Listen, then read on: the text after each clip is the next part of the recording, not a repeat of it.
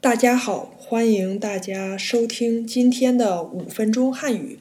今天我想跟大家聊一聊中国的抖音。抖音就是中国版的 TikTok。那抖音是什么意思呢？抖音有两个字，第一个字是抖，D O U，抖的意思是 shake、shiver。比如说天气很冷。你就会发抖。第二个字是音，音大家学过汉语，应该比较熟悉。音就是音乐的音，音有 sound 或者 voice 的意思。有一个词叫音符，y i n f u，音符的意思就是 music note。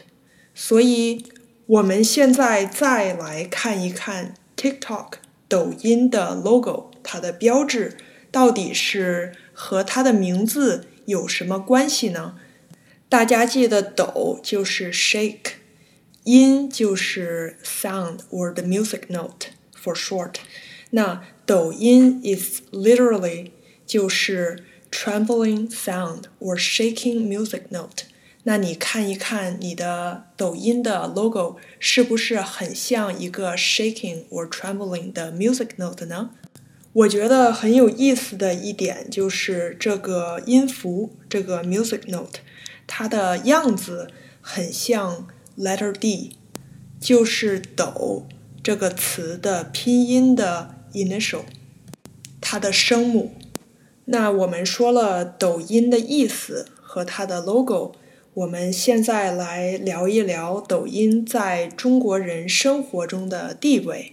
抖音可能是现在中国最流行、最重要的娱乐生活方式。抖音上有各种各样、长度大约在十到十五秒的短视频。中国人经常说刷抖音，我觉得“刷”这个字很形象。刷原来的意思是 brush。To paint，所以你可以想一下，你画画的时候，你的刷子、你的 brush 是不是经常从上到下来回的动呢？那这个动作就很像大家刷抖音，you're scrolling down 抖音的时候的动作。所以你可以用“刷”这个动词来说，刷 Instagram、刷 Facebook 都可以。那你不但可以刷抖音，也可以自己拍抖音。抖音上有各种各样拍视频的方法，也有很多特效和滤镜可以选择。你拍了抖音之后，可以分享给你的家人和朋友。很多人觉得抖音很有意思，每天花很多时间在抖音上。在中国，很多商家也用抖音直播卖货。或者用抖音做广告，大家也很喜欢在抖音上看直播、买东西。那你可能要问了，为什么有中国版的抖音和国际版的抖音 TikTok 呢？我有一个朋友正好在抖音的公司工作，他说这主要是因为中国政府其实不让国外的企业来。